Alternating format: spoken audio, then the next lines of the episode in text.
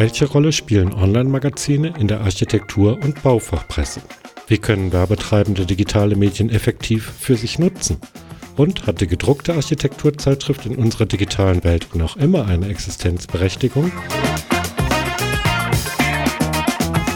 Darum geht es in unserem Interview mit Rolf Mauer. Er ist Architekt, Stadtplaner und Herausgeber des Online-Magazins Architekturzeitung.com und weiterer Internetmedien. Die Fragen stellt Ralf Dunker. Hallo Rolf, du bist Architekt, Fotograf und Herausgeber der Online-Medien Architekturzeitung.com, Baufachzeitung und weiterer digitalen Magazine. Früher warst du aber mal als Redakteur bei einer Printzeitschrift beschäftigt. Wann bist du denn in die Online-Welt eingestiegen und was war der Auslöser dafür? Äh, nach meiner Meinung hatte der Verlag, für den ich damals tätig war, die Chancen, die digitale Medien auch vor 10 bis 15 Jahren bereits boten, nicht genutzt. Das war bei allen Verlagen in meinen Augen ein Problem.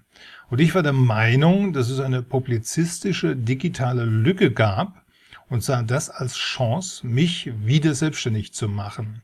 Ich besaß damals schon einige Domains und habe dieses Portfolio dann schließlich genutzt, äh, nachdem ich im Verlag kein ausreichendes Gehör fand. Jetzt leben ja gerade Architektur, Medien von den Bildern der Bauwerke und von der optischen Darstellung. Und ich könnte mir vorstellen, dass beim gedruckten Magazin zum Beispiel einfach die Wirkung von einem doppelseitigen Aufmacherbild von tollen Objekt natürlich eine ganz andere Wirkung hat als bei einem Online-Medium. Umgekehrt hat man dafür natürlich dann Restriktionen beim Layout. Sind denn Online-Medien bezüglich der Bebilderung vielleicht sogar überlegen? Also wir haben das Glück, dass Architektur, also Baukunst, sich wunderbar in Bildern darstellen lässt. Die Architekturfotografie ist ja auch eine sehr, sehr wichtige Sparte der Fotografie. Online lassen sich Bilder sehr gut darstellen. Es gibt keine Abstriche im Vergleich zu Printmagazinen. Vordergründig kann Print im Layout besser gewichten, indem einige Bilder doppelseitig, andere nur in Spaltenbreite präsentiert werden. Allerdings ist einer der Gründe für die Bildgewichtung im Printbereich der begrenzte Platz. Online ist der Platz theoretisch grenzenlos. Äh, wir haben in der Vergangenheit ebenfalls in der Bildgröße gewichtet, aber das haben wir mittlerweile aufgegeben, weil online sich auch im Layout von Print mittlerweile emanzipiert hat. Und dieser Effekt, das denke ich, wird sich in Zukunft noch verstärken. Mhm. Internetmagazine bieten ja auch noch weitere Vorzüge, nicht nur für die Leser, sondern auch für die Inserenten. Welche würdest du denn dafür besonders wichtig halten? Also wir sind online themenflexibler. Print plant seine Heftthemen über ein Jahr im Voraus. Äh, diese starren Konzepte bildeten sich aus Vermarktungsgründen. Die sind, die waren schon immer so. Äh, diese Heftthemen müssen wir ebenfalls berücksichtigen und lange vorher planen, weil der Markt danach verlangt. Aber wir halten uns nicht zwingend daran, denn wir können flexibel reagieren.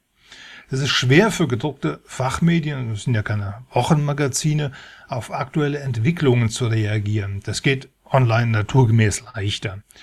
Äh, außerdem können Online-Medien komplett auf Archive verzichten weil sie per se alles je Geschriebene dauerhaft verfügbar halten. Wir können zudem noch besondere Inhalte wie Videos, Filme, Podcasts einbinden. Äh, die Möglichkeit wird aktuell noch nicht voll genutzt, das muss ich zugeben, da gibt es noch Entwicklungspotenzial in der gesamten Branche. Apropos Entwicklung. Als du die Online-Magazine gegründet hast, gab es ja noch gar nicht so viele digitale Medien und auch die Leser waren noch nicht so viele. Wie hat sich denn das Informations- und Leseverhalten in den letzten Jahren geändert? Äh, als ich mit der digitalen Publizistik begann, waren Online-Medien eine Nische. Und sie war nichts weiter als der Wurmfortsatz des Printbereiches. Das hat sich in den letzten zehn Jahren massiv geändert. Online hat ein Alleinstellungsmerkmal äh, natürlich gibt es innerhalb der Generationen eine durchaus noch variierende Meinungsvielfalt bezüglich der Wertigkeit zwischen Online und Print. Die Älteren bevorzugen Print, die Jüngeren, die stehen auf Online. Ich denke, dass Print in Zukunft wertiger und wertvoller werden wird. Man muss das nur mal mit der Schallplatte vergleichen, in der Vergangenheit war das ein unverzichtbarer Vervielfältiger von Musik. Da hätte sich kein Mensch vorstellen können, dass es mal DVDs oder MP3s gibt. Und auch heute ist die Schallplatte technisch noch relevant, weil sie besser ist als DVD und MP3. Sie ist elitär. Und ich glaube, genauso elitär und genauso selten werden Printmagazine in Zukunft sein. Egal ob Print oder online, im Grunde geht es ja bei allen Fachmedien darum, der Zielgruppe Informationen auf eine ansprechende Art und Weise zu vermitteln. Aber jeder der Kanäle verlangt ja eine besondere Aufbereitung der Inhalte. Wie unterscheidet sich die Redaktionsarbeit eines Printmagazins von der in einem Online-Fachmagazin? Wir berichten über gute Architektur und bautechnische Innovationen. Im Prinzip ist es egal, ob diese Inhalte auf Papier oder auf einem Bildschirm oder einem Smartphone erscheinen. Wichtig ist, dass die Inhalte für den Leser leicht erreichbar sind. Also die Redaktionsarbeit selber unterscheidet sich wenig. Viele stellen sich auch vielleicht vor, dass die Produktion einer digitalen Publikation einfacher sei als bei einer gedruckten Zeitschrift. Ist das denn der Fall? Äh, digitale Medien sind leichter zu verbreiten. Also für Print muss ja erst einmal ein Baum umgeschlagen werden, der dann zu Papier verarbeitet wird. Der muss bedruckt werden äh, und soll dann an die Leser verteilt werden. Digitale Medien funktionieren anders. Der Leser muss sich aktiv auf sie zubewegen, um sie wahrzunehmen.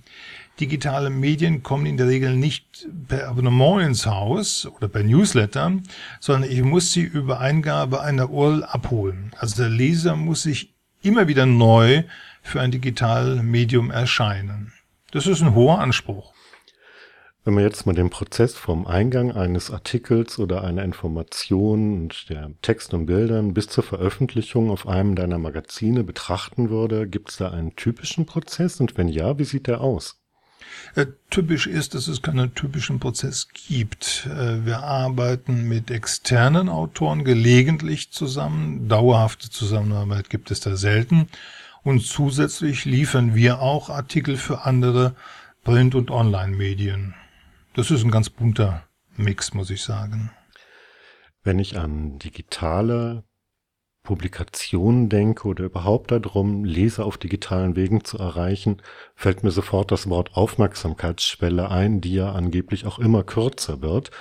Das heißt also, man muss eben einerseits die Leser natürlich dann im Artikel oder in der Information halten und man muss sie auch darauf aufmerksam machen. Das heißt also, das Stichwort Suchmaschinenoptimierung spielt ja vielleicht auch eine Rolle.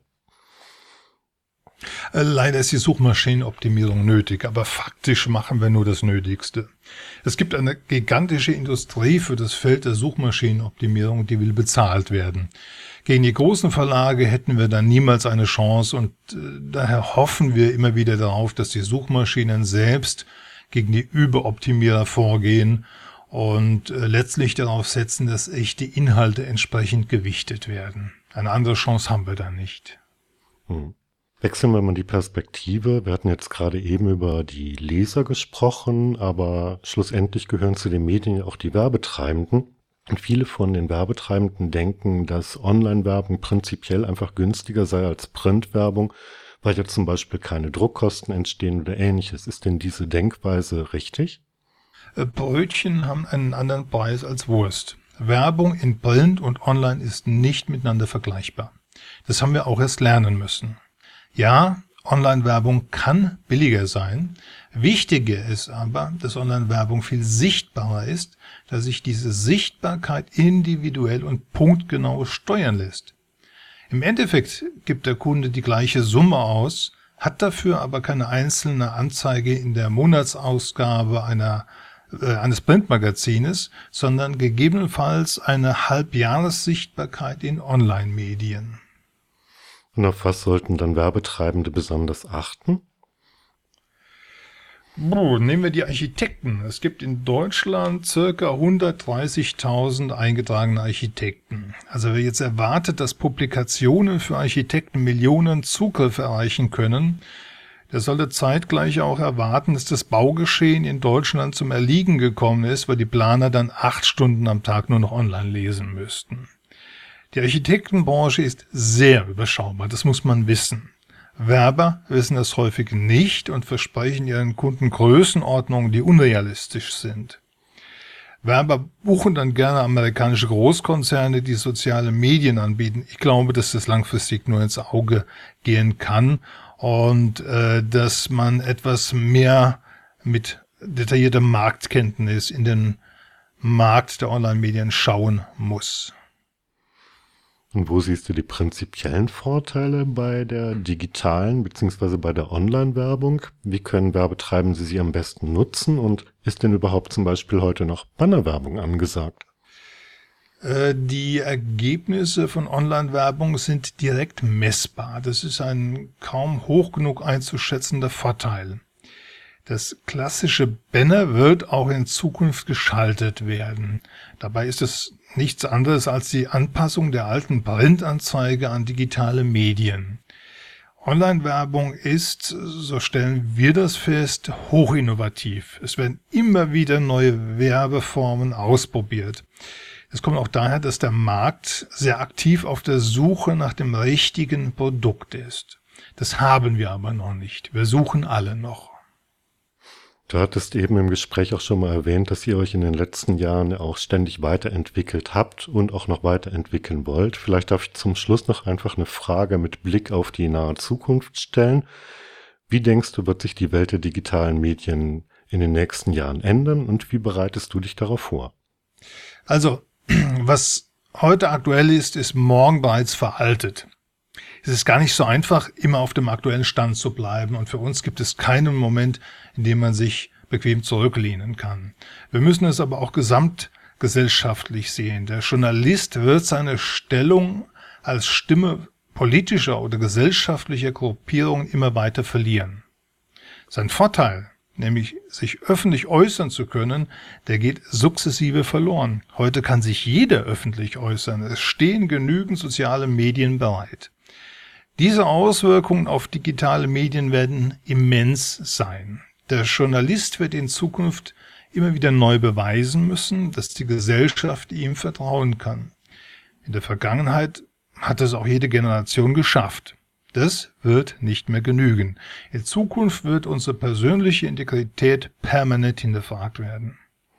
Und wir dürfen erwarten, dass es eine weltumspannende Kakophonie unterschiedlicher Stimmen und Meinungen gibt, und heute weiß niemand, wie diese Dialoge zu kanalisieren sind. Wir stehen digital vor einem gewaltigen Umbruch. Und was daraus äh, werden wird, das würde ich gerne wissen, aber da müssen wir abwarten. Ein sehr gutes Schlusswort. Schönen Dank, dass du dabei warst. Sehr gerne.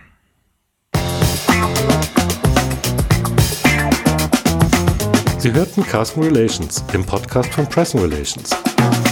Weitere Informationen zum Thema finden Sie zum Beispiel in unserem Blog auf der Website blog.press-n-relations.de. Abonnieren Sie uns und verpassen Sie keinen unserer Tipps und Tricks rund um Marketing und Medienarbeit. Bis zum nächsten Mal.